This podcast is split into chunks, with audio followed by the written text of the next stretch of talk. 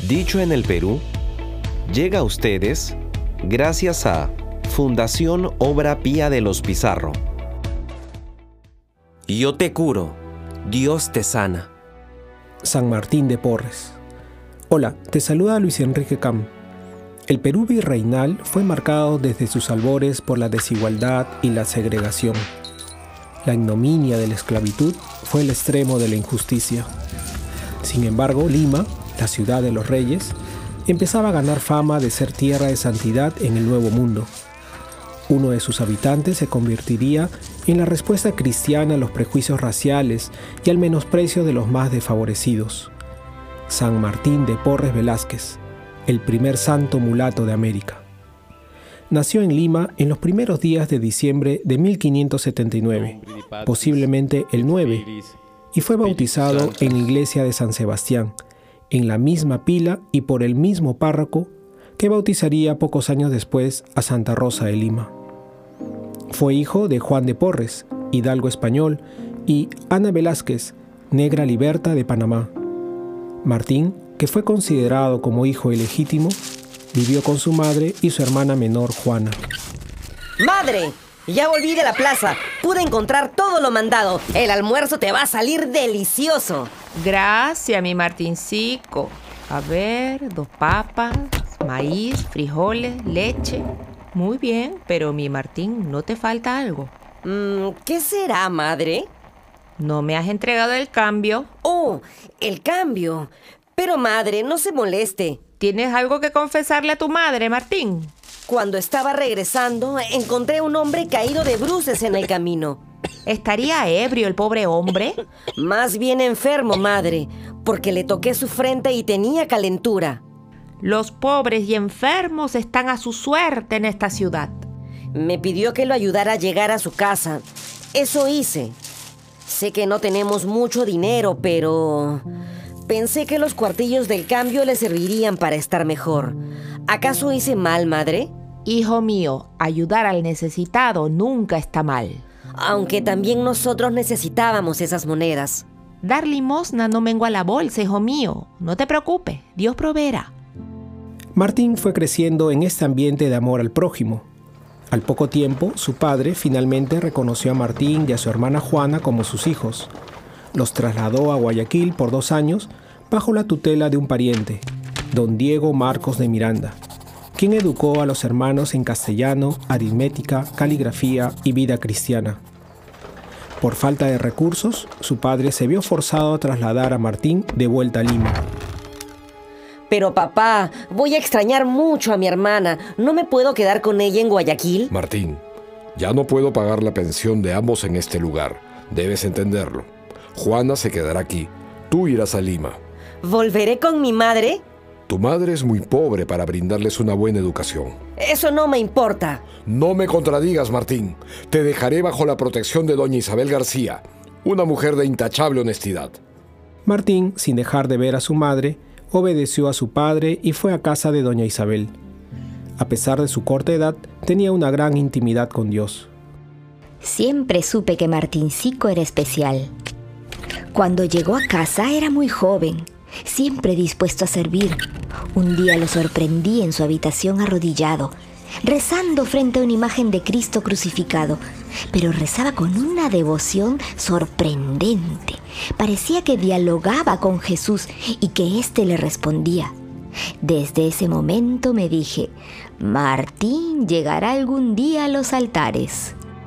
En 1591 será confirmado por el mismo Santo Toribio de Mogrovejo y, un año después, entra a servir como aprendiz de Mateo Pastor, barbero y boticario, en cuyo dispensario Martín aprenderá sobre las hierbas medicinales, a extirpar muelas sin dolor, a sanar llagas y preparar ungüentos. Martín, me siento muchísimo mejor hoy día. Muchas gracias. Gracias a Dios, Hilario. Esa pomada tuya parece preparada por los mismos ángeles. Yo no hago nada. Hombre, dale gracias al Señor. Todo el barrio de San Lázaro te adora, Martín. Ya te digo, tus remedios son maravillosos. Pues yo te digo que ahora tengo un descanso. Vamos a leer las vísperas para dar gracias a Dios, Hilario. A los 15 años, con una vocación religiosa definida, ingresó como hermano donado al convento de Santo Domingo, debido a que su casta mulata le impedía abrazar el sacerdocio, y así se mantuvo como sirviente por nueve años, hasta que en junio de 1603 profesó los votos de obediencia, pobreza y castidad. Desde ese momento, como hermano lego, sería conocido como Fray Martín de Porres. A pesar del menosprecio que recibe por su color de piel, Nunca responde los insultos y dice ser el último fraile del convento. Tiene usted razón, fray Cristóbal. Incluso se llama a sí mismo perro mulato. El hermano Martín es realmente un paladín de la humildad. Y el mejor enfermero además. Trata con caridad a todos los dolientes y a los religiosos indispuestos los trata de rodillas. Les asiste de noche durante semanas los levanta, los acuesta, los limpia, aunque fuesen las más repulsivas enfermedades. Sin embargo, su caridad universal no fue aceptada en un inicio por todos sus hermanos del convento. Fray Martín, acabo de ver a un hombre andrajoso postrado comiendo en su cama. ¿Cómo se atreve a traer enfermos a la clausura?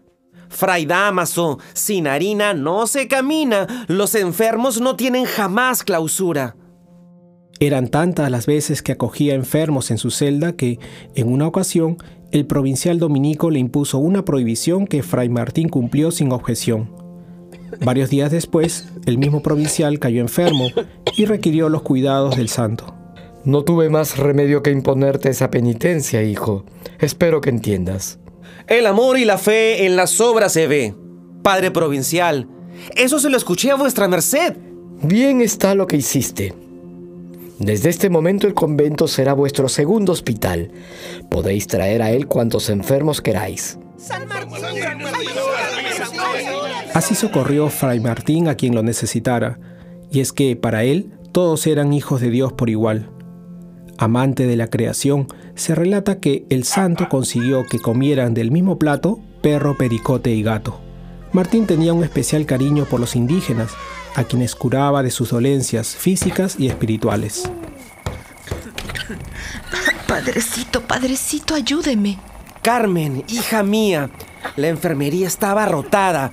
No entra ni un alma. Ven por aquí. Toma asiento. ¿Desde cuándo tienes la tos? Empezó hace dos semanas. Virgen del Rosario, tómate estas hierbas de tomillo con agua bien caliente. Cuidado con quemarte la lengua. Ten esta manta, abrígate. Bendito sea usted, Padre, alivio y consuelo. Bendito sea Dios, Carmen. Toma las hierbas y anda donde mi hermana Juana que te va a acoger esta noche. Dile que vas de parte mía. Antes de irme, padrecito, quería entregarle estos reales que me restan para que ofrezca la misa por mi esposo y mis hijos fallecidos. Hágame ese favorcito, pues. Pero si yo no soy de misa, sino un simple hermano lego. No importa, padre. Por sus oraciones estoy segura que sus rezos llegan hasta el mismo cielo. Conserva las monedas, Carmen. Te servirán para tus alimentos. Cuenta con mis oraciones. Dios lo bendiga, Padrecito. Fray Martín no se quedaba solo en el convento para servir a los demás, también visitaba a los indios pescadores de chorrillos y a los labradores de surco, impartiendo catequesis y curaciones. Otras veces iba donde los esclavos negros en la finca de Limatambo con su amigo Fray Juan Macías y se dedicaba a las mismas labores que ellos. Arar, sembrar, podar árboles y cuidar de los animales en los establos. Los negros están cansados del duro trabajo diario y así no se me pasa el día sin hacer algo de provecho. Todo esto sin olvidarse de sus amados hermanos dominicos, quienes frecuentemente, por su profunda vocación de penitencia, soportaban la enfermedad en silencio. Una noche en que estaba cerrado el noviciado del convento, Fray Martín penetró en la celda de un hermano enfermo. ¿De dónde vienes, Martín? Pues nadie te ha llamado. Oí que me llamaba tu necesidad y vine. Déjame. Mi enfermedad pasará sola si Dios quiere. Buen hermano, te lo pido. Toma esta medicina y te curarás. ¿Por qué haces esto, Fray Martín? ¿De dónde sacas tantas fuerzas para servir a tu prójimo? Mi consuelo será tu salud. Bebe. Acoges a cualquier mendigo en tu propia celda. Te ocupas de la limpieza de todo el convento. Hermano, no sé de qué hablas. Sanas a cuanto enfermo acuda hacia ti. Y hasta nos sanas a nosotros, tus hermanos frailes, sin que te lo hayamos pedido. Y yo te curo. Dios te sana. Cuando se acercaba a los 60 años, una edad avanzada para la época, Fray Martín enfermó de tifus y soportó terribles dolores sin perder nunca la conciencia. A su alrededor, los hermanos de la orden lloraban por él.